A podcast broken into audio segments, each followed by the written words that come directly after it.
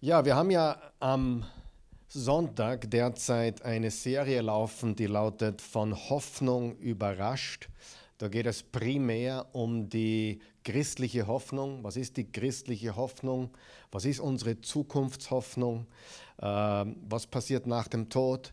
Und was passiert vor allem am Ende der Zeit? Also mit dem Leben nach dem Leben, nach dem Tod, in, in, in der Auferstehung, in der Ewigkeit, wenn Jesus alles neu macht mit einem neuen Himmel und einer neuen Erde, so wie es nicht nur in der Offenbarung 21 und 22 äh, ganz deutlich herauskommt, sondern auch in Jesaja 65 zum Beispiel, wo von einem neuen Himmel und neuer Erde die Rede ist, wo auch die Rede ist, wo, wo Wolf und Lamm zusammen weiden werden, zum Beispiel. All diese Symbolik und diese Bilder, die uns die Bibel dazu gibt, äh, wohin die Reise geht, wo unsere Zukunft hingeht, was unsere Zukunftshoffnung ist. Und äh, wir haben dann gesagt, nachdem wir schon sieben Botschaften gehabt haben, wir sind noch nicht fertig, wollen wir auch die Mittwochabende im Juni dazu passendes und ergänzendes Bibelstudium bringen, also dazu passend zu dieser Serie. Da hatten wir dann letzte Woche bereits das, das Fegefeuer oder die Frage, ist das Fegefeuer biblisch? Das ist, glaube ich, sehr wichtig, diese Botschaft zu, zu hören oder zu sehen. Spannend ist, dass ich im Vorfeld ein paar E-Mails bekommen habe, die mich schon irgendwie gewarnt haben. Äh, bitte, bitte sei vorsichtig, was du sagst, im wahrsten Sinne des Wortes. Aber im Nachhinein kam gar nichts. Von nirgendwo, von keiner Menschenseele gab es irgendeinen Einwand zu meiner Fegefeuer-Botschaft letzte Woche. Habe ich spannend gefunden. Ich glaube, ich habe auch eindringlich gewarnt davor. Also äh, das kann schon manchmal helfen. Ich habe mir auch Mühe gegeben, respektvoll zu sein und äh, da nicht äh, irgendwelche äh, Menschen, die das glauben, da irgendwie schlecht zu machen, sondern einfach die Sache an sich zu behandeln.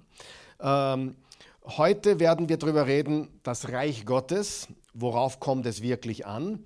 Wir haben ja auch gesagt, dass es nicht darum geht, dass wir sterben und in den Himmel kommen. Äh, natürlich, Menschen, die an Jesus glauben, äh, kommen ins Paradies, sie sind bei Christus. Aber was Jesus immer wieder und immer wieder und immer wieder gesagt hat, war nicht, glaub an mich und komm in den Himmel, sondern das Reich Gottes ist hier. Das Reich Gottes ist mitten unter euch. Also Jesus hat von Anfang an klar gemacht, ab jetzt habe ich das Sagen.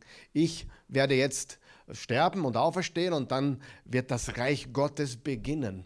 Und das war auch das, was die Apostelgeschichte uns sagt. Wir werden seine Zeugen sein in Jerusalem, Judäa, Samarien, bis an die Grenzen der Erde. Das heißt, das Reich Gottes hat begonnen äh, bei der Auferstehung, dann durch den Pfingsttag.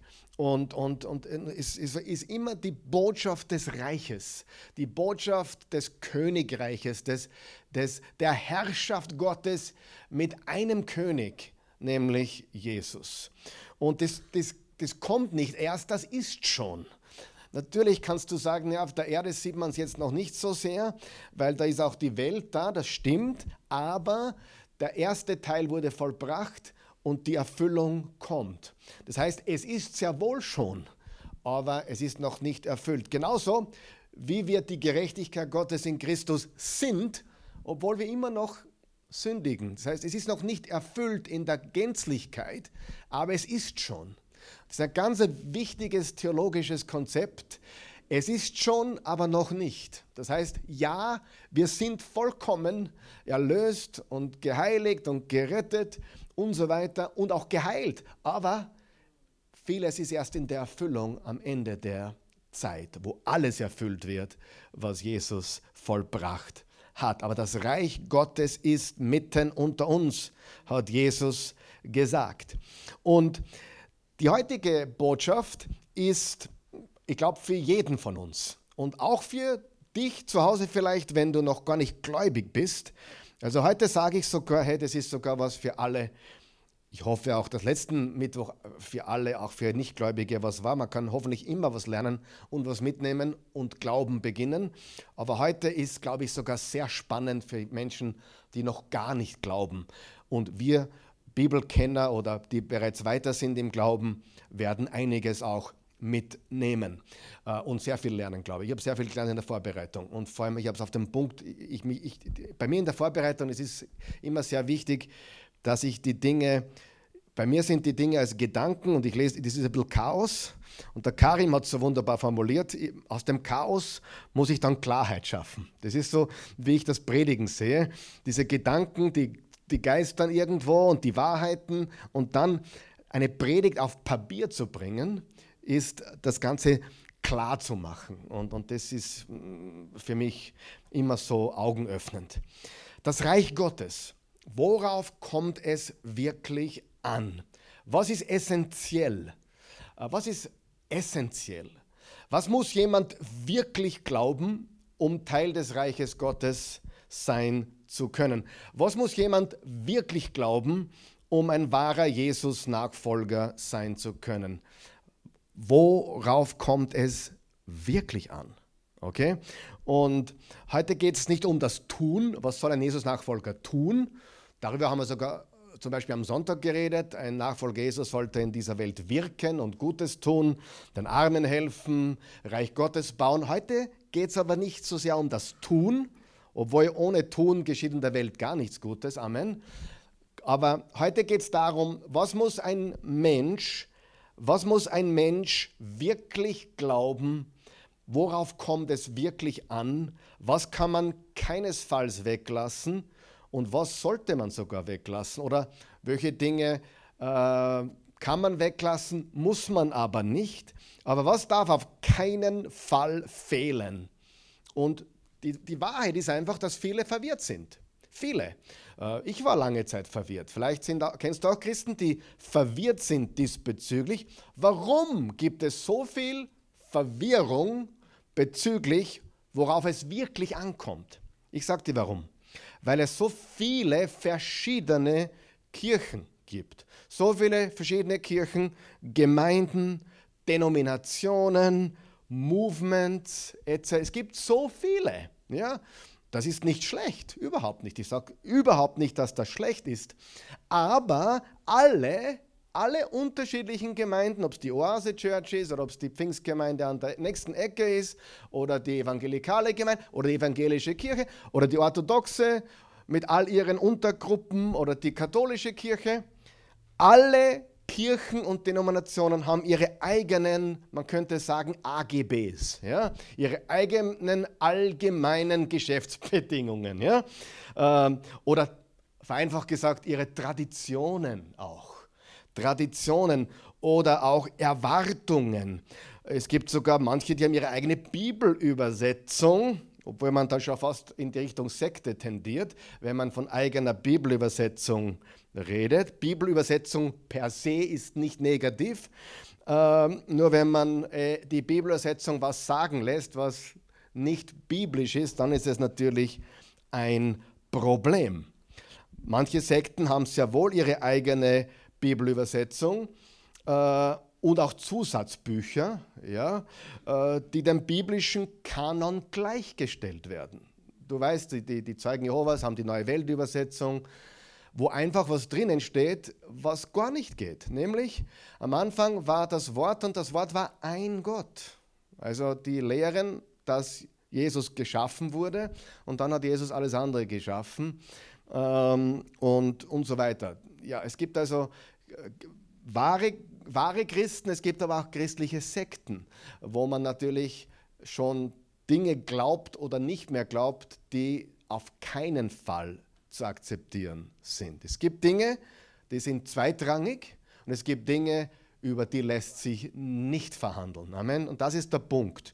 Nur das Traurige ist, dass unter vielen richtigen Christen, ja, rede jetzt wirklich von echten Christen, egal welche Bewegung, Couleur oder, oder Geschmacksrichtung, völlig egal, dass es unter verschiedenen Christen, echten Christen, so viele Unterschiede gibt in ihren AGBs, in ihren Traditionen, in ihren Erwartungen, in dem, was sie als wichtig halten, dass es einfach für viele Menschen verwirrend ist.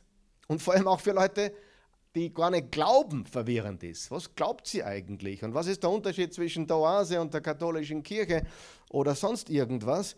Und, und ähm, hier ist das Problem. Unterschiede sind nicht das Problem, okay?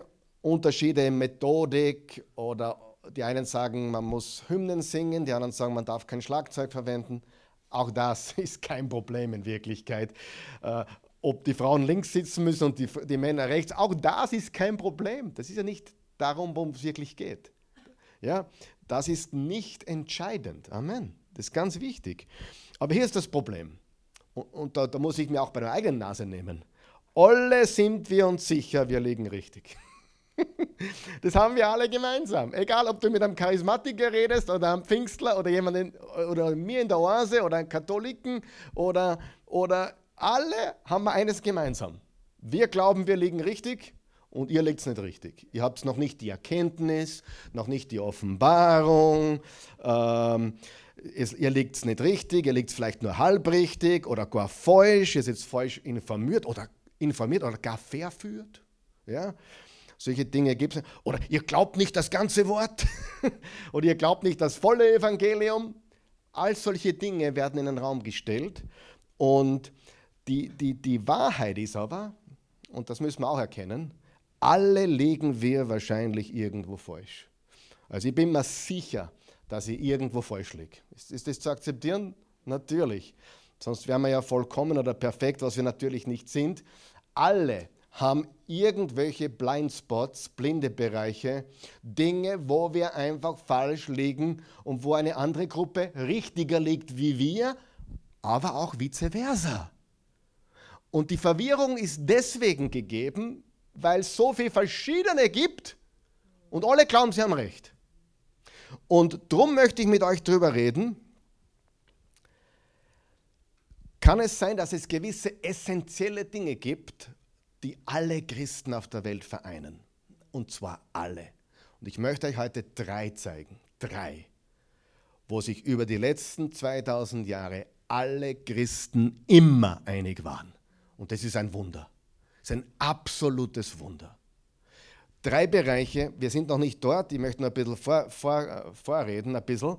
Ähm, die Frage ist also, was ist wirklich essentiell? Was ist essentiell? Lebensnotwendig. Ja, wenn du schon mal ähm, von Kellogg's, äh, Kellogg's Cornflakes essentielle Vitamine, ja, also in Amerika steht überall Essential Vitamins. Muss ich immer lachen, ja, wie echt die Vitamine wirklich sind, aber es ist wurscht. Essentiell bedeutet lebensnotwendig. Essentiell bedeutet unverzichtbar. Essentiell bedeutet unabdingbar, unumgänglich, entscheidend, zentral. Ja? Und vor allem die Gegenfrage, was ist nicht zentral? Was ist nicht essentiell? Was ist peripher? Oder was ist kulturell? Wenn du nach Afrika gehst, hast du eine ganz andere christliche Kultur wie hier bei uns in Europa. Äh, genauso in Amerika. Ja? Den Europäern legen wahrscheinlich die amerikanischen Kirchen besser, habe ich so gemerkt, obwohl es in Wien auch viele afrikanische gibt. Aber das sind kulturelle Dinge. Ja? Oder manche äh, haben einfach nur den Drang zur Bequemlichkeit. Ja? Oder modern, modern sein. Ja?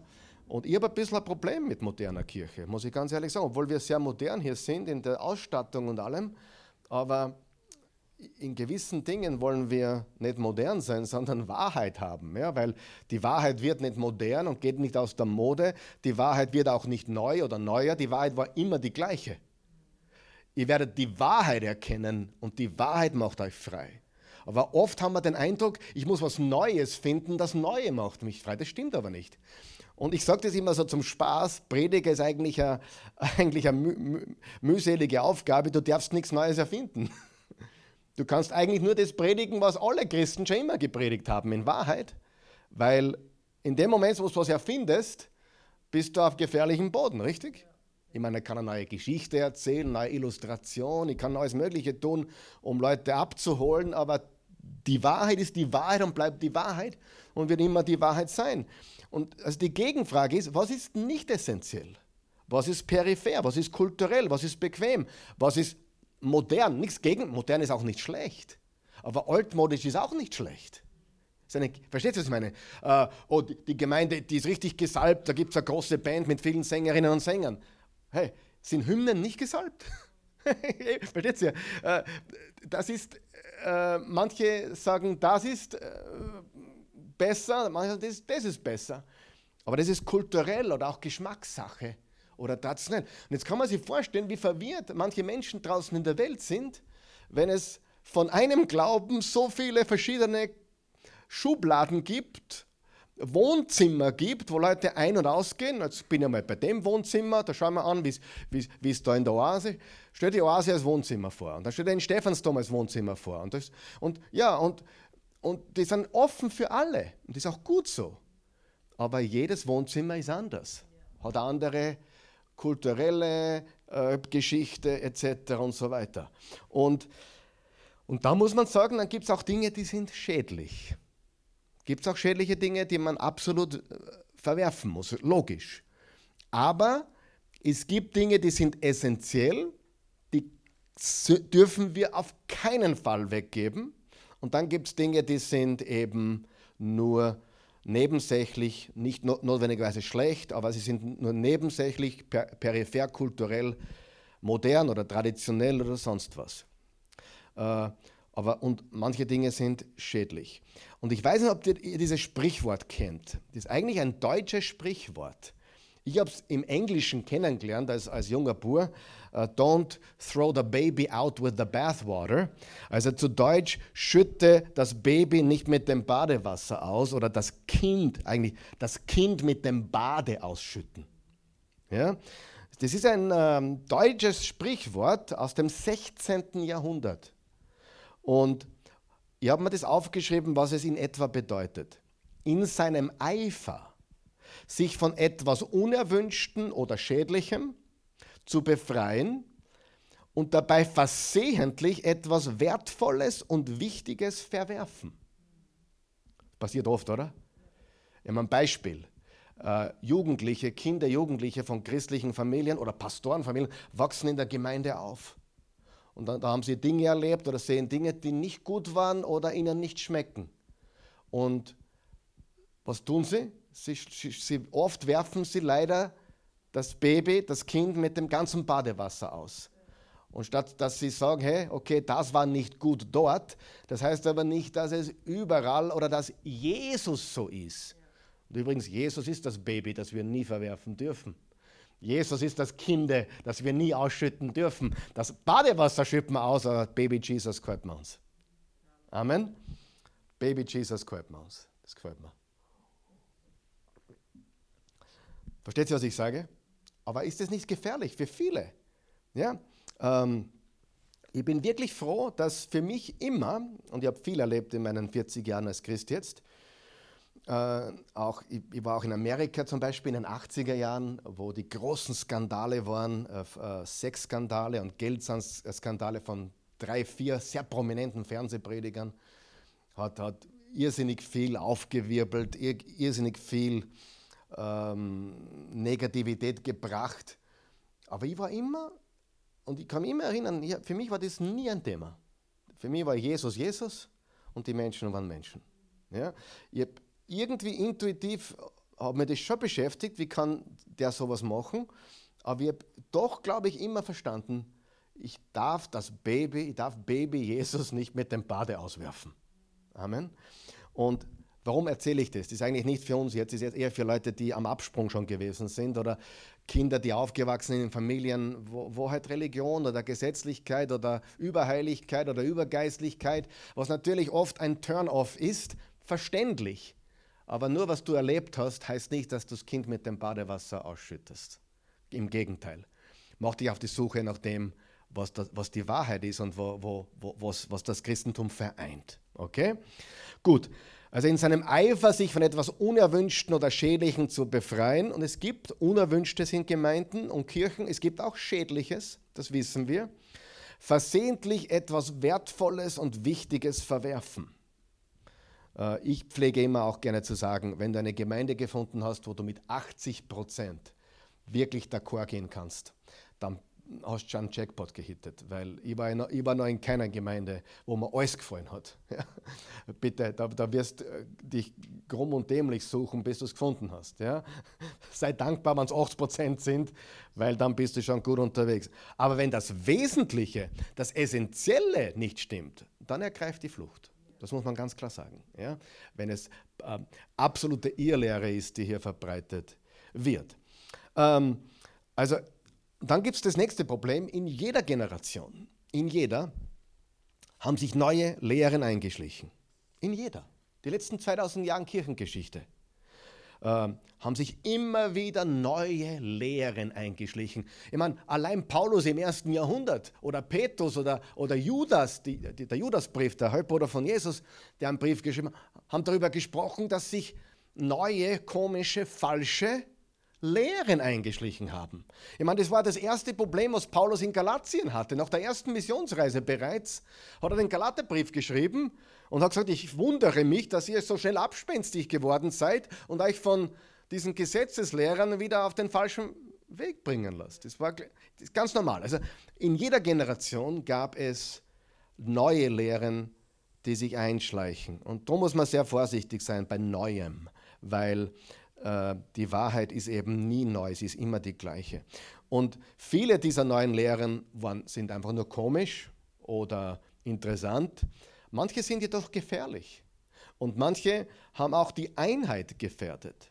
Und oft wurden und werden diese neuen oder neuartigen Ideen, und hier ist das nächste Problem, wenn du Kirchengeschichte studierst, diese neuartigen oder neuen Ideen werden erhoben zu Dogmen zu Doktrinen, zu Theologie. Was heißt Theologie? Theologie heißt, heißt, Gott hat gesprochen. Theologie. Theologie ist Gott, Gottes, die Lehre über Gott. Also, und wenn eine Nebensächlichkeit und, und falsche Sachen sogar zur Hauptsache erhoben wird, ja, dann ist es ein Problem. Und dann werden auch Bibelverse gesucht, die dazu passen zu dem, was ich gerne lernen möchte. Das ist gang und gäbe, ganz normal. Okay? Und dann darf man das natürlich nicht in Frage stellen. Warum darf man sich in Frage stellen? Weil sonst bist du out. Du bist kein echter Christ. Ich habe ehrlich, ich war dabei, wo ein Christ zum anderen Christen gesagt hat, du bist kein echter Christ, weil du das nicht glaubst. Ich meine, allein die Hutzpe zu behaupten, du bist kein echter Christ. Das kann jetzt Zungengebet sein oder das kann jetzt äh, was auch immer, was es ist, ja. Ich habe vergessen, was es in dem Moment war. Es war irgendwas definitiv nebensächlich. Ich war dabei und ich habe dann den gefragt, glaubst du, dass Jesus der Sohn Gottes ist? Ja, selbstverständlich. Und glaubst du, dass, du, dass Jesus der Sohn Gottes ist? Ja, natürlich. Und der beschuldigt den, du bist kein echter Christ. Weißt du, äh, und das ist problematisch.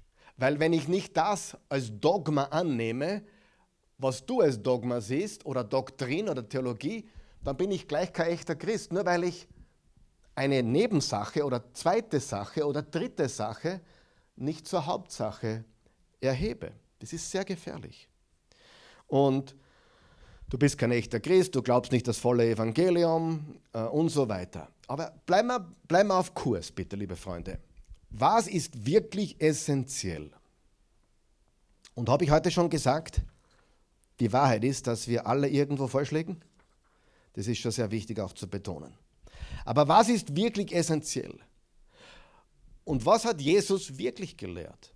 Und worauf kommt es wirklich an?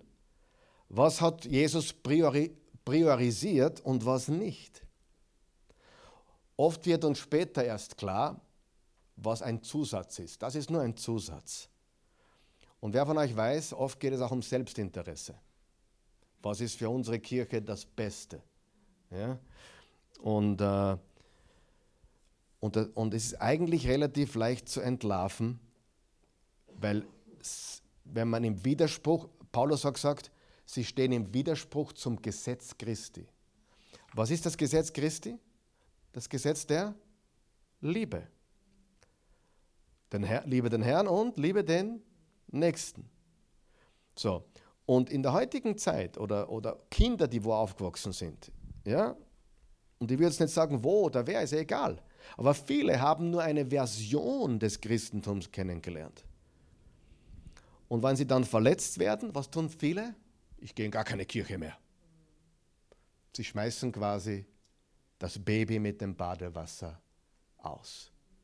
Und ich möchte, dir, ich, ich möchte betonen, ich, es, ist wahrscheinlich, es ist unwahrscheinlich, dass heute so jemand zuschaut, weil Mittwochabend Bibelstudium eben ist für, für Christen. Aber solltest du zuschauen und zu den Menschen gehören, die religiös oder gesetzlich oder irgendwie aufgewachsen sind, wo, wo du Dinge gesehen hast, die nicht in Ordnung waren.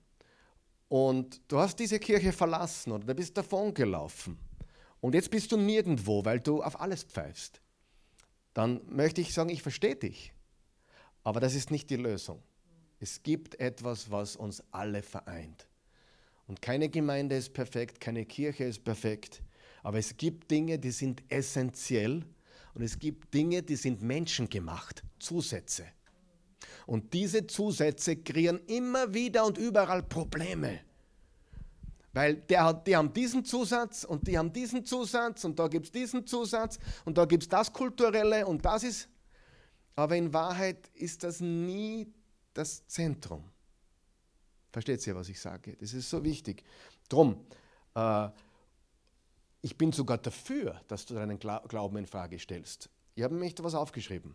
Ein Glaube, den man nicht in Frage stellen darf, ist ein Glaube, dem man nicht vertrauen kann. Wirklich.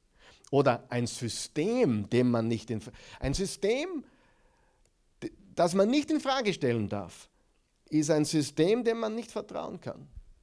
Unser meist, ich werde heute noch dazu kommen, ganz am Ende werde ich ein Zeugnis vorlesen von einem Zuschauer von uns.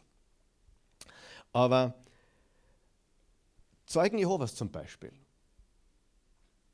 Zeugen Jehovas zum Beispiel dürfen keine andere Literatur konsumieren. Es ist ihnen verboten von der Kirche, von ihrer Kirche, christliche oder andere Literatur außerhalb der Zeugen Jehovas zu konsumieren. Denke einmal darüber nach. Und ein System, das man nicht in Frage stellen darf, dem kann man nicht vertrauen. Und ich kann mich erinnern, ich war junger Bur auf einer christlichen Privatschule, etwas gesetzlich angehaucht, etwas übergeistlich angehaucht, eine gute Schule, aber doch ein bisschen gesetzlich angehaucht. Und ich habe den Jugendpastor, der auch ein Lehrer war in der Schule, eine Frage gestellt, wo ich wirklich skeptisch war. Und seine Antwort war, Glaubst ganz einfach, du stößt zu viele Fragen. Und das war für mich ein ganz negatives Erlebnis. Weil der hätte mich genauso nehmen können und sagen, hey Bur, ich verstehe dich. Wir haben alle Fragen und Zweifel. Lass uns drüber reden. Ein System, ein Glaube, den man nicht in Frage stellen darf, ist ein System, ein Glaube, dem man nicht vertrauen kann. Was hat Jesus gesagt, wie er gefragt worden ist? Herr, wo wohnst du? Komm und sieh. Komm und sieh. Folge mir. Er hat nicht einmal gesagt, glaube mir. Er hat gesagt, folge mir. Die, wurden, die waren nicht gleich gläubig. Die wurden, die wurden zuerst Jesus-Nachfolger und dann gläubig. Okay? Ähm, und ich verstehe das wirklich, weil, ähm, wie gesagt, ich habe Amerika im, im, im größten äh, Tele-Evangelist-Zirkus kennengelernt zwischen 87 und 95. Ich bin 40 Jahre dabei, bin, bin äh, christlich, zuerst katholisch, dann später freikirchlich aufgewachsen. Habe früh geheiratet, christlich, kirchlich, habe meine Kinder alle segnen lassen, war in verschiedenen Gemeinden in Oklahoma und stehe heute hier und habe viele, viele Wunden auch mir zugezogen, wie viele von euch. Ich weiß das. Ganz normal. Aber mein Glaube wurde stärker. Mein Glaube wurde stärker. Ich habe nie gesagt, äh, die sind alle schlecht, ich, ich, verzirk mich, ich bin jetzt ein, ein Haudegen, ein Christ, der zu Hause irgendwo, keine Ahnung, sich zurückzieht, weil sie. Nein. Nein, nein. Aber lass uns jetzt heute Jesus durch die Evangelien folgen. Lass uns anschauen, worauf es wirklich ankommt. Und zwar heute drei, es gibt vier, fünf Dinge, mehr gibt es eh nicht. Vier, fünf Dinge. Mehr ist es nicht. Glaub mir. Und jetzt, heute schauen wir uns drei an, wenn wir so weit kommen. Ähm, ich hoffe, ähm, wir schaffen die drei. Und ich werde dann anschließend im Juli eine Predigtserie machen, die heißt Wann ist ein Christ ein Christ? Wer kennt das Lied von Herbert Grönemeyer? Männer. Wann ist ein Mann ein Mann? Mm, mm, mm. Das habe ich mir angehört vor ein paar Tagen und gedacht, das, das wird meine nächste Serie. Wann ist ein Christ ein Christ? Was macht einen Christen wirklich zu einem Christen? Was ist wirklich notwendig, um Christ zu sein oder Jesus-Nachfolger? Okay? Lass uns das Christentum auf den Punkt bringen. Worum, worum geht es wirklich? Lass uns das erste auf der Liste anschauen, das allererste. Und wie gesagt, bei den Dingen, die wir heute besprechen, sind sich alle christlichen Kirchen einig und immer einig gewesen. Bei Heilung nicht, bei Zungengebet nicht, bei, bei Zehnten geben nicht, bei, bei, bei Musik nicht, bei, bei Kopftuch, Frauen links, rechts, zusammen. Bei, nirgendwo waren sie sich einig. Aber in diesen drei Dingen, die wir jetzt reden, da waren sich alle Christen, also echte Christen, ja, alle Christen, alle Zeit immer einig. Und das ist ein Wunder. Das erste auf der Liste lesen wir Matthäus 16. Äh, das ist die Geschichte irgendwo am Fuße des Berg Hermons in der Gegend von Caesarea Philippi. Ja? Ähm, Matthäus 16, eine sehr bedeutende Gegend.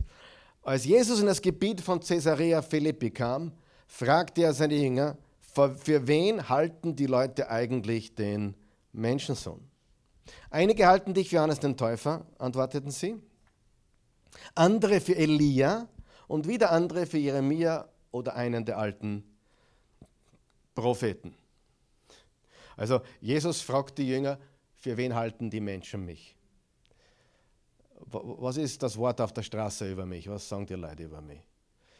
keine gute Idee, wenn du das fragst über dich. Ich glaube nicht, dass das gescheit ist. Also, was sagen die Leute über mich? Keine gute Frage. Ich bin damit nie gut gefahren, das zu fragen. Aber Jesus sagt, was sagen die Menschen über den Menschensohn?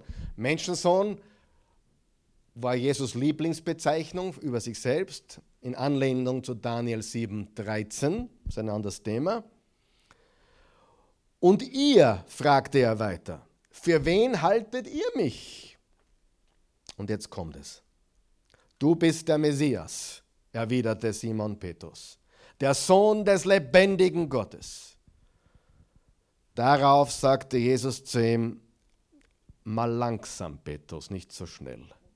Nein, er hat ihn nicht gebremst. Also jeder andere Mensch hätte ihn bremsen müssen, oder? Also wenn jemand zu mir sagt, du bist Christus oder zu Bernadette, du bist die, eine, ein weiblicher Messias, die, die, die, ja, die, die ewige Jungfrau oder whatever, dann muss sagen, stopp, nein. Aber Jesus hat eben nicht gesagt, stopp, sondern wie glücklich bist du, Simon Barjona, Simon Sohn des Jona, denn das hat dir mein Vater im Himmel offenbart. Von den Menschen konntest du das nicht haben. Deshalb sage ich dir jetzt, du bist Petrus. Auf diesen Felsen werde ich meine Gemeinde bauen. Petrus und Felsen sind zwei verschiedene Worte. Petra und Petros. Kleiner Fels und großer Felsmassiv. Und keine Todes, kannst nachlesen im, im, Urtext, sind zwei verschiedene Worte. Aber haben wir schon mal gepredigt, brauche jetzt nicht eingehen. Sind zwei verschiedene Worte für Petrus, kleiner Fels, Felsen, Felsmassiv. Petra und Petros. Äh, und keine Todesmacht wird sie jemals vernichten. Was hat Petrus geglaubt oder gesagt? Ich glaube, du bist der Messias, der Sohn des lebendigen Gottes. Ich glaube, du bist Gottes finaler König und der Messias. Du bist der Sohn Gottes. Und alles, was Jesus sagt, ist Gott, der zu uns spricht. Er ist der Herr, er ist der König, er ist Gott, er ist alles. Und Jesus sagt, Petrus, du hast vollkommen recht. du bist jetzt, Petrus, in der Gegenwart des letzten, finalen, ewigen Königs, der Messias, der Sohn Gottes. Das hat Petrus gesagt, oder?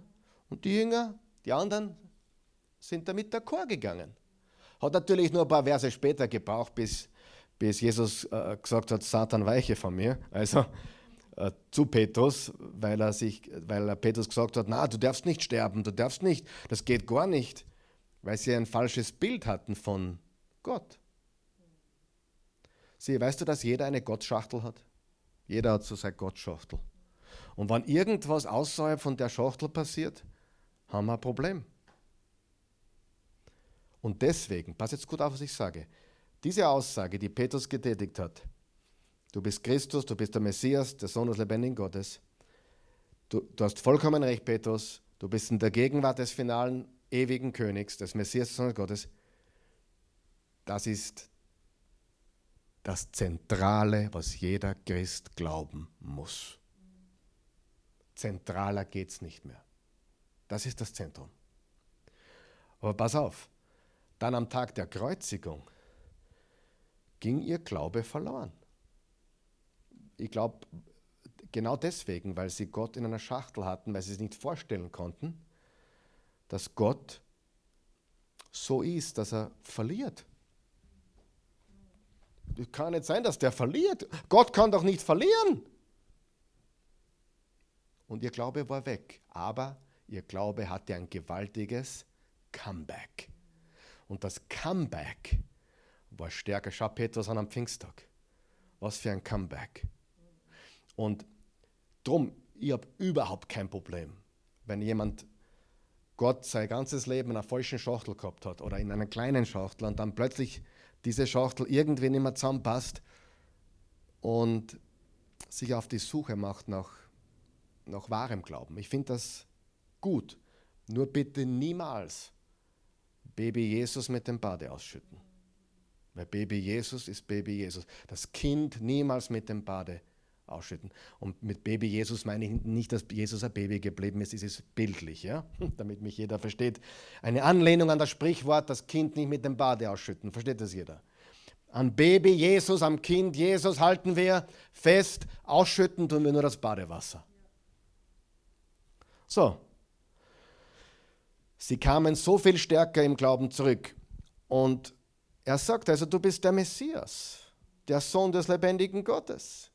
Und ich sage es noch einmal, das hat alle Christen immer vereint. Immer. Ich habe ein cooles Erlebnis gehabt vor drei Wochen. Da war mal unser Hochzeitstag. Vor zwei Wochen. Mit der Christi drei Tage wohin geflogen oder vier Tage sogar. Und am Weg zum, zum unserem Gate im Flughafen gehen drei Priester neben mir schwarz mit Ding. Weißt du? Und ich, ich, komplett lässig angezogen mit meinem Kreuz. So. und ich gehe so nehmen und ich rede ich es auf Englisch an. Sag, die Christi geht hinter mir, die hat sich aus dem Grund und Boden geschämt. Ich sage, You love Jesus? Yes. I said, Why do you love Jesus? Ich, ich erfinde jetzt nichts. Genauso war das. Auf Englisch, obwohl er Wiener war. Aber ich habe den Amerikaner gespielt. Ich wollte das unbedingt. Why do you love Jesus? Hm, why not? Was, er, was andere? Why not? Yeah, because he first loved me. Ah. 1 John 4,19. We love him because he first loved us. Der hat sich nicht mehr halten können. Und es war so ein so geniales Gespräch. Und dann hat er, hat er mir angeschaut und gesagt, ich bin ein Kollege. und äh, bin, ich bin Pastor und gesagt, und äh, super. Und dann hat er gesagt, ja, wir sind auf dem Weg nach Rom. Wir fliegen aber dann nach Rom. Und dann habe ich gesagt, war super. Ratzinger war einer für mich der besten Theologen aller Zeiten, habe ich gesagt. Das meine ich aus. Ich liebe Ratzinger. Die Jesusbücher sind genial. Ich meine, das andere ist, nee, verstehen wir das? Das andere ist peripher, kulturell, nicht alles, okay, es gibt Kulte und so, aber wenn Jesus der Herr ist, dann ist das, reicht das. Amen. Weil da müssen wir alle ausschließen. Weil die einen haben das und die anderen haben das. Die anderen haben, wirklich. Wenn jemand sagen kann, Jesus ist der eine wahre Christus, der Messias, der finale König, dann ist das die Essenz. Und hat gesagt, ja, da war ganz begeistert von mir, wie ich gesagt habe, der Ratzinger ist so großartig, weil ihr Zweck zur Reise war, in die Gruft vom Papst Benedikt XVI. zu gehen und sein, seine Gruft zu besuchen. Sage ich, lass mal schön grüßen, ich habe ihn wirklich sehr gern. Und wir haben gelacht und ich bin weitergegangen. Und, da, und das war so cool, weil du hast gemerkt, der hat echte Beziehung zu Jesus. Der kommt aus einem ganz anderen Lager wie ich. Ja? Dann haben wir einen guten Freund, den, den Bischof Turnowski, heißt er so? Genau, der hat hier, hier sogar schon gepredigt. Ist einer der 16 Bischöfen in, in Österreich. Das war vor zehn Jahren, glaube ich, hat er hier, hier gepredigt einmal. Äh, weil ich, ich habe ihn kennengelernt, der hat dann so, sogar Ja gesagt, wie ich gesagt habe, wo man predigen kommt. Und äh, ich weiß, dass der Jesus lieb hat. Alles andere weiß ich nicht, was er sonst so drauf hat. Ist auch nicht so wichtig, aber ich weiß, er hat Jesus lieb. Und ich, ich weiß, dass er eine gute, gute Sicht, die richtige Sicht hat von Jesus. Okay? Wir müssen uns immer die Frage stellen, was ist essentiell und was ist nur peripher oder kulturell. Es kann auch wichtig sein. Das mit der Maria ist wichtig. Das ist ein Problem. Ja? Aber ich sage, es ist nicht heilsentscheidend. Heilsentscheidend ist, wer ist Jesus? Amen. Das Maria-Problem ist wirklich ein Problem. Ja? Fegefeuer ist auch ein Problem. Aber das ist nicht einmal so wichtig wie, wie das ist drittrangig Fegefeuer für mich persönlich. Du sagst jetzt, ist, meine Meinung ist, es ist eineinhalbrangig. Okay, ist auch okay. Aber es ist nicht. Jemand, der ans Fegefeuer glaubt, leugnet nicht Jesus. Ja? Jesus ist Herr und König. Er ist der Messias, der Christus. Und Freunde, ich weiß es aus Erfahrung, ich weiß es aus der Kirchengeschichte, da waren sich alle Christen, alle echten Christen immer einig. Egal woher sie kommen. Blenden wir das ein. Essentieller Punkt Nummer eins, Jesus ist Gottes Sohn, der Messias und unser König. Das ist unabdingbar, das ist unverzichtbar. Jesus ist, wer behauptet hat, zu sein und alles andere fließt davon. Das ist der Start. Wenn wir das richtig haben, hört ihr mich? Wenn wir das richtig haben, dann können wir alles andere auch richtig hinkriegen. Aber das ist das Entscheidende. Jesus ist Gottes Sohn, der Messias und der König. Das ist das Reich Gottes. Und da kannst du jeden fragen.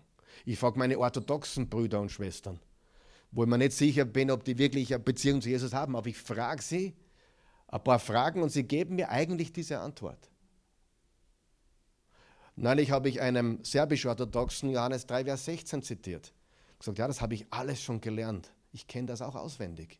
Der hat Johannes 3, Vers 16 auswendig gekannt. Das reicht natürlich nicht, keine Frage.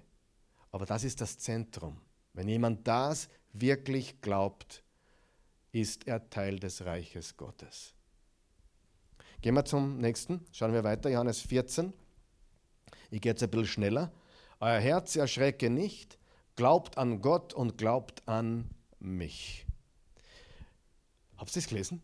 Glaubt an Gott, glaubt an mich. Lasst ihr die Aussage immer auf der Zunge zergehen. Wenn ihr mich erkannt habt, werdet ihr auch meinen Vater erkennen.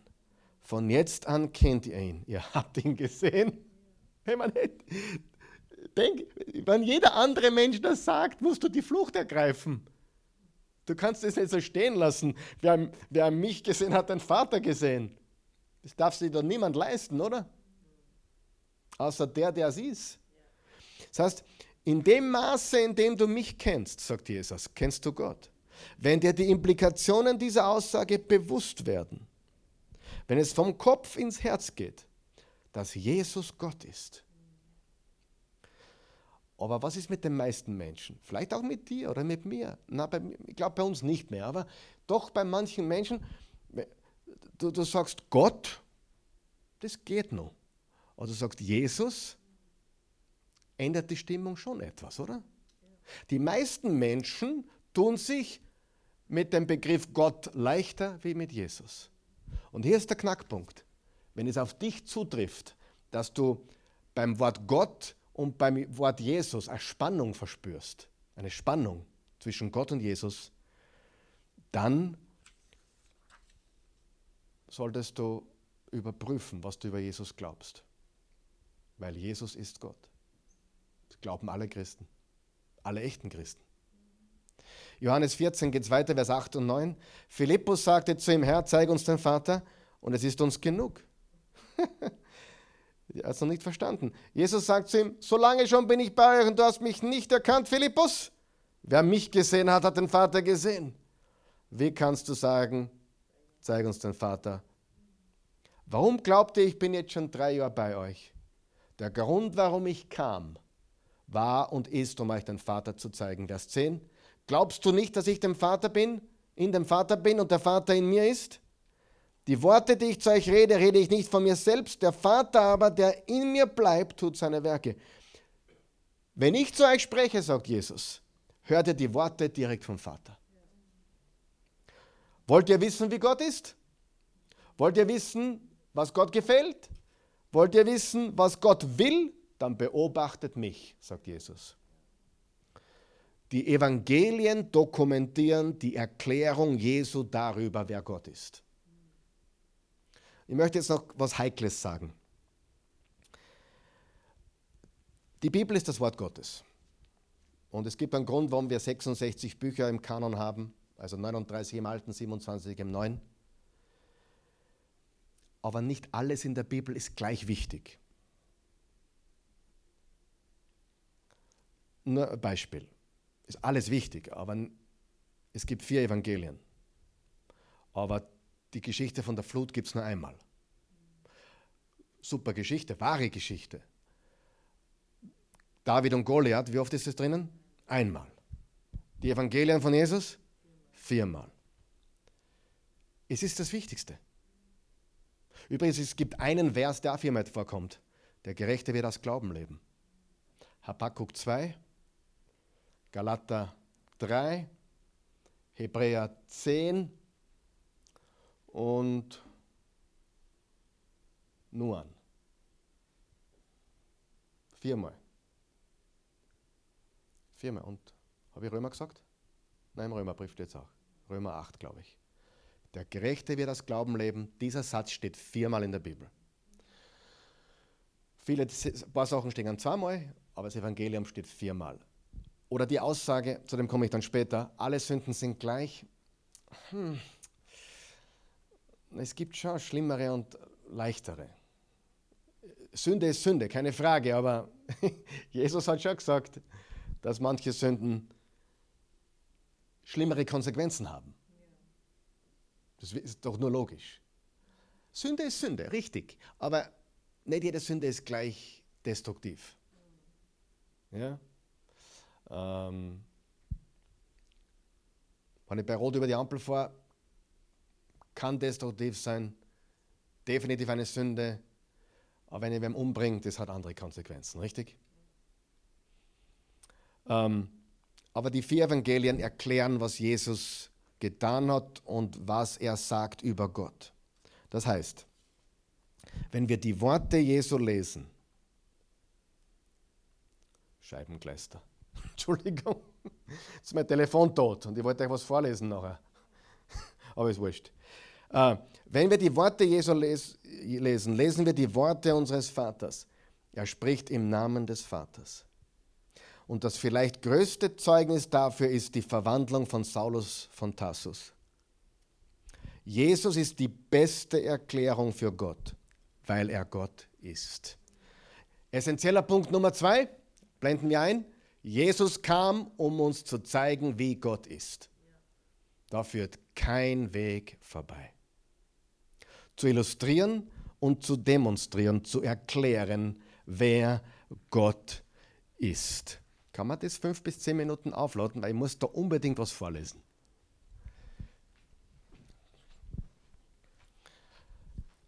Jesus kam, um uns zu zeigen, wie Gott ist. Zu illustrieren, zu demonstrieren, zu erklären. Wer mich gesehen hat, hat den Vater gesehen. Also was sind die ersten zwei unumgänglichen Dinge, die einen Christ zu einem Christ machen, die, die, worauf es im Reich Gottes ankommt? Lesen wir es nochmal gemeinsam. Erstens, was war der erste Punkt? Jesus ist Gottes Sohn, der Messias und der König. Und zweitens, Jesus kam, um uns zu zeigen, wie Gott ist. Und einen Punkt möchte ich noch anschließen oder anschneiden zum Abschluss. Und das ist das Thema der Sünde. Der Sünde. Noch einmal, die ersten beiden Punkte. Alle Christen sind sich einig. Jesus ist Gott, er ist der finale König, er ist der Messias, er ist der Christus, er ist der, der Sohn Gottes, Vater, Sohn, Heiliger Geist. Das ist essentiell. Alles andere ist sekundär oder drittrangig sogar. Ja? Das nächste, was wir uns zum Abschluss anschauen, ist, was macht eine Sünde zu einer Sünde? Was ist Sünde? Hat Jesus das klar gemacht, was eine Sünde ist? Ich bin immer der Meinung gewesen, gute Lieder bringen Klarheit, oder? Sie bringen Klarheit und sie machen es persönlich. Und äh, jetzt bringen wir den dritten Punkt gleich vorweg und dann reden wir drüber. Der dritte Punkt ist, wo sich auch Christen immer einig waren, wir müssen erkennen und annehmen, wie Jesus Sünde charakterisiert und definiert hat. Wie hat Jesus Sünde charakterisiert und definiert? Und Gott sei Dank hat Jesus es klar gemacht. Und Jesus hat auch Prioritäten gesetzt. Wie gesagt, nicht alles ist gleich oder gleich wichtig. Lesen wir Matthäus 22.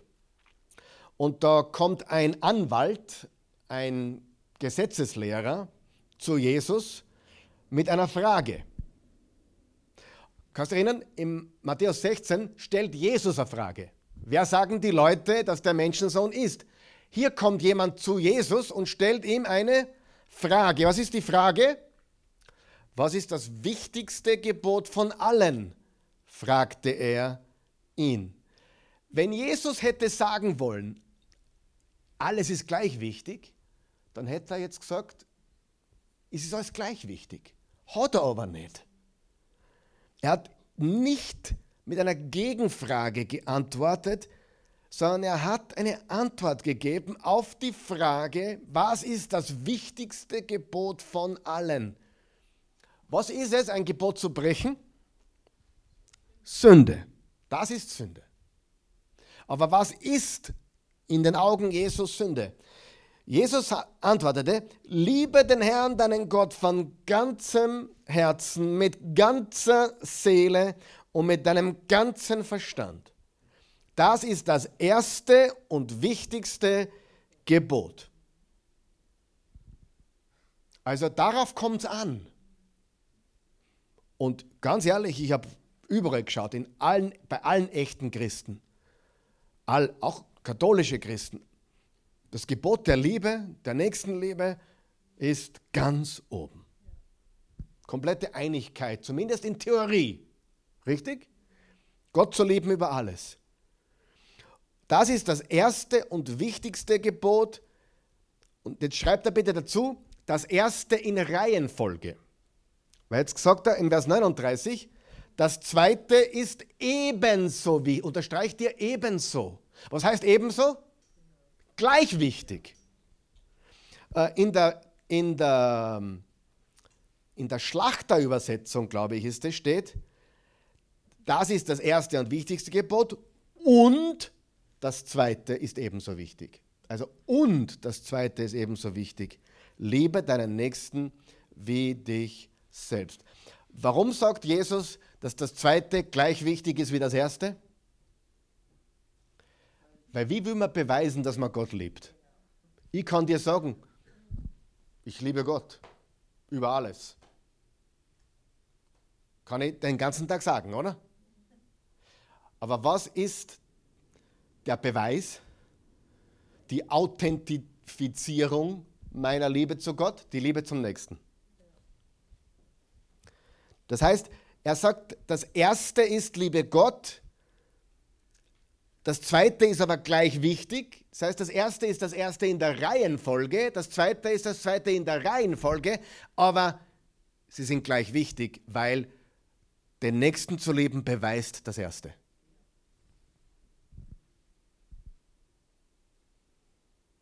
Denn nur dadurch können wir sehen, wie sehr wir Gott lieben, wenn wir unser Leben lassen für andere. Das ist die Wahrheit. Und dann sagt er in Vers 40, jetzt pass auf, das ist so wichtig, mit diesen beiden Geboten ist alles gesagt, was das Gesetz und die Propheten wollen oder fordern. Mit diesen beiden Geboten ist alles gesagt. Noch einmal, alles gesagt. Was sagt Paulus im Römer 13? Alle Gebote, du sollst nicht lügen, stehlen, töten, Ehebrechen, sind zusammengefasst in einem. Du sollst deinen Nächsten leben wie dich selbst. Woher hat er das? Bingo von Jesus. An diesen beiden hängt alles. Sie definieren alles andere. Alle hängen an diesen beiden Geboten. Was heißt das für uns? Was ist Sünde? Alles, was dem anderen schadet. Muss es in der Bibel stehen? Nein, muss nicht einmal in der Bibel stehen. Wenn ich, Jesus hat gesagt, den Nächsten lieben, wenn ich mit meinem Verhalten jemand anderem schade, ist eine Sünde. Natürlich nehmen Leute Anstoß an allem Möglichen. Es ist nicht unsere Verantwortung. Verstehen wir das richtig, ja? Ich bin jetzt nicht verantwortlich für alles, was andere denken oder Anstoß nehmen oder was du tust, wo andere an ist eh klar. Aber wenn mein Verhalten definitiv anderen schadet, dann ist es Sünde. Schadet es meiner Frau, schadet es meinem Mann, schadet es meinen Kindern, schadet es meinen Leuten, meiner Gemeinde, schadet es meiner Gemeinde, wo ich hingehe. Wenn, es, wenn ja, dann ist es Sünde. Also Jesus hat nicht gesagt, mach Listen. Er hat gesagt, du brauchst nur die zwei. Liebe Gott und liebe deinen Nächsten. Wenn du die beachtest, dann weißt du, dass du nicht sündigst. In Markus 2 gibt es eine interessante Geschichte. An einem Sabbat ging Jesus durch die Kornfelder. Seine Jünger fingen unterwegs an, Ähren abzurupfen und die Körner zu essen. Das haben die Pharisäer in ihrem äh, übereifrigen gesetzlichen Eifer zu einer zu einer, zur Arbeit erklärt, wenn man spazieren geht und da, das ist Arbeit. Und Jesus sagt, Jesus schüttelt quasi den Kopf. Äh, da sagten die Pharisäer zu ihm, sieh mal, was sie da tun, das ist doch am Sabbat nicht erlaubt. Jesus entgegnete, habt ihr nie gelesen, was David getan hat, als er und seine Begleiter hungrig waren und etwas zu essen brauchten? Wie er damals, als der hohe Priester Abadja lebte, ins Haus Gottes ging, von den geweihten Broten aß und auch seinen Begleitern davon gab, obwohl nach dem Gesetz doch nur die Priester davon essen dürfen. Und Jesus fügte hinzu, der Sabbat wurde für den Menschen geschaffen und nicht der Mensch für den Sabbat. Darum kann der Menschensohn auch über den Sabbat bestimmen. Was Jesus hier sagt ist, ihr habt es alle verkehrt rum. Ihr habt die Gesetze wichtiger gemacht als den Menschen. Und hier ist die Nachricht von Jesus. Gott liebt Menschen mehr wie die Gesetze. Menschen sind nicht für die Gesetze geschaffen, sondern die Gesetze sind für das Wohl der Menschen geschaffen. Zum Schutz und religiöse Menschen, religiöse Kirchen, religiöse Gemeinden, viele von uns, die meisten von uns, tendieren fast immer in die Richtung, Gesetze über die Menschen zu erheben. Aber Jesus sagt, Gesetze sind wichtig, aber die Menschen sind meine Priorität. Worum es wirklich geht, ist der Mensch. Geht mein Telefon schon wieder? Ah, hab's kein Kabel. Ha? Nein, geht nicht. War eine persönliche Nachricht für mich an Instagram. Ah, super. Mein Instagram-Account brauche ich. Super. Raffi hat mein Instagram-Profil. Nicht schlecht. Ganz, ich, ich möchte nur vorlesen. Also lass uns zusammenfassen. Was sind die drei, die drei unumgänglichen Dinge, die wir heute gelernt haben? Wer weiß es? Bleiben wir es nochmal ein. Die, alle, alle drei, die, die unverzichtbar sind. Erstens, erstens, Jesus ist Gottes Sohn, der Messias und unser König. Das haben alle Christen immer geglaubt. Es gibt keinen Christen, der das nicht glaubt. Egal, was wir sonst noch glauben. Zweitens, Jesus kam, um uns zu zeigen, wie Gott ist. Er ist Gott. Auch das haben alle immer geglaubt. Ähm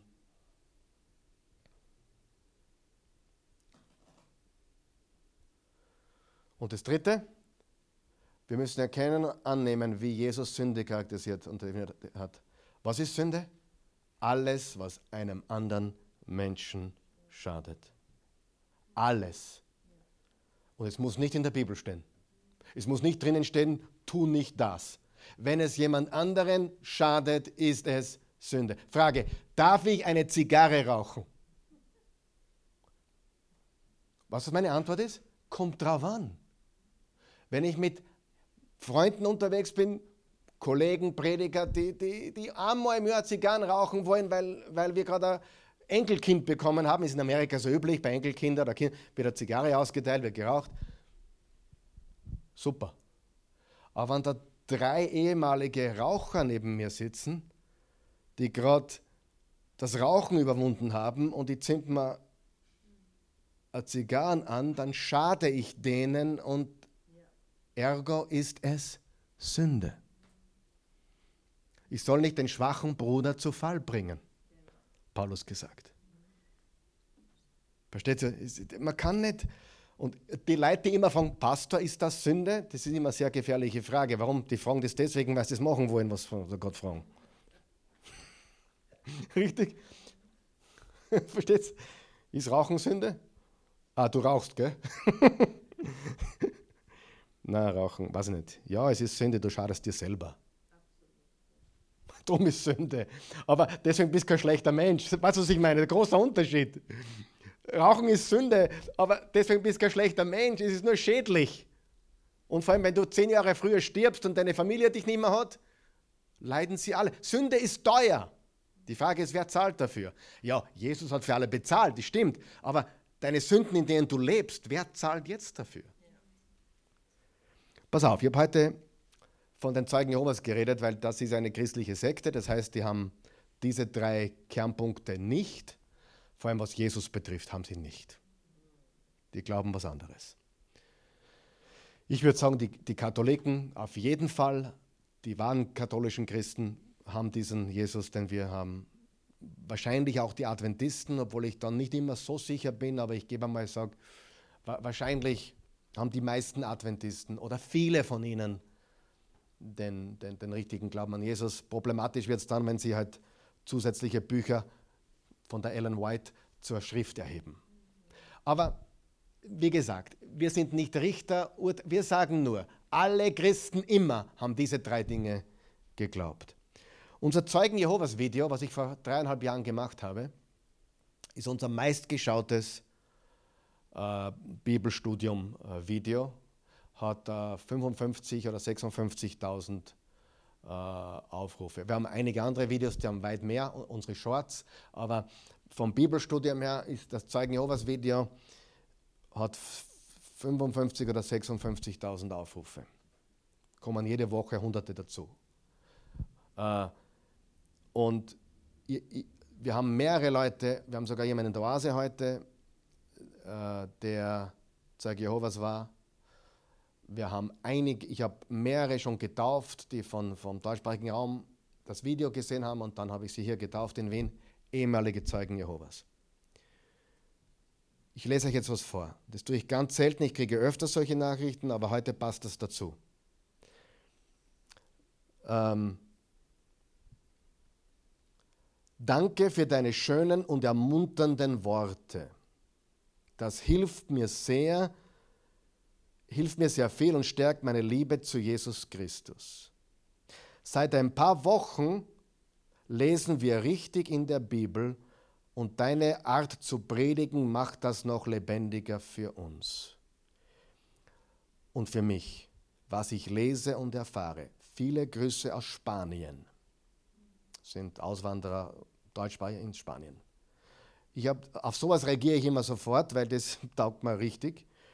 Äh, ich freue mich sehr. Und dann habe ich geschrieben, vom Profil kann ich leider nicht erkennen, wer du bist.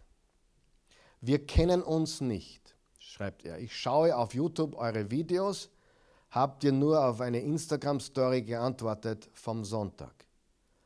Wusste nicht, dass die Nachricht so gesendet wird. Wir sind Zeugen Jehovas. Jetzt pass auf. Wir sind Zeugen Jehovas und haben uns vor, vor ein paar Wochen entschieden, dort nicht mehr hinzugehen. Nach 20 Jahren. Und ich lese jetzt die Bibel auf einmal mit ganz anderen Augen, als ob ich diese vorher noch nie gelesen habe. Ich habe antwortet, ich freue mich mit sechs Rufzeichen. Er schreibt dann weiter, ich finde eure Videos super auf YouTube. Das hilft mir, den Zusammenhang aus der Bibel besser zu verstehen. Bin momentan mit meiner Frau im Hebräerbriefstudium. Den Gedanken, dass Jesus nicht der Erzengel ist und dass wir eine ganz andere Hoffnung haben. Bei den Zeugen Jehovas gibt es ja die 144.000 und das Fußvolk. Ich, das, dann schreibt er noch, das braucht alles Zeit. Mach weiter so, du hilfst vielen Menschen zu Jesus zu finden. Deswegen machen wir, was wir machen. Ist das nicht gewaltig? Und er dürfte noch nicht den Schritt gemacht haben, aber da gefällt es nicht mehr weit. Und da wir dann die Frage gestellt, kann es sein, dass jemand, der noch Zeuge Jehovas ist, auch diesen Jesus hat? Ja. Er kann noch im System sein, aber bereits an den richtigen Jesus glauben. In, Im Prinzip ist es ja wurscht, in welchem System du drinnen bist. Du kannst auch jeden Sonntag in die Oase kommen und verloren sein. Okay? Und das hat mich so gestärkt und, und das ist so gewaltig. Und, und, und äh, das Reich Gottes, worauf kommt es an? Jesus ist Gott, er kam, um uns den Vater zu zeigen, er ist der Messias, der finale König. Und die Definition von Sünde ist, dem anderen zu schaden. Absichtlich oder unabsichtlich. Sich selber zu schaden ist auch Sünde. Liebe deinen Nächsten wie dich selbst. Liebe Gott. Das zweite ist gleich wichtig, deinen Nächsten wie dich selbst. Und ich glaube, ich werde da eine Predigtserie aufbauen drauf, auf diesen heutigen Kontext, intensiver noch. Wann ist ein Christ ein Christ? Amen. Danke, Jesus. Jesus, wir geben dir alle Ehre. Wir loben und preisen dich. Wir loben dich, wir rühmen dich, wir ehren dich. Wir danken dir für deine Güte, deine Gnade und dein Erbarmen. Wir danken dir für unseren Bruder in Spanien. Du siehst ihn, sein Herz, seine Familie. Er ist gerade frisch weg von, von den Zeugen Jehovas und am Weg, Jesus kennenzulernen, den wahren Jesus. Führe und lenke ihn und seine Familie. Sie sind nicht mehr weit. Ich habe das Gefühl, sie sind schon hinübergetreten, aber du weißt es. Ich danke dir für jeden Menschen, der hier ist und alle, die zuschauen heute. Segne sie in Jesu Namen. Amen.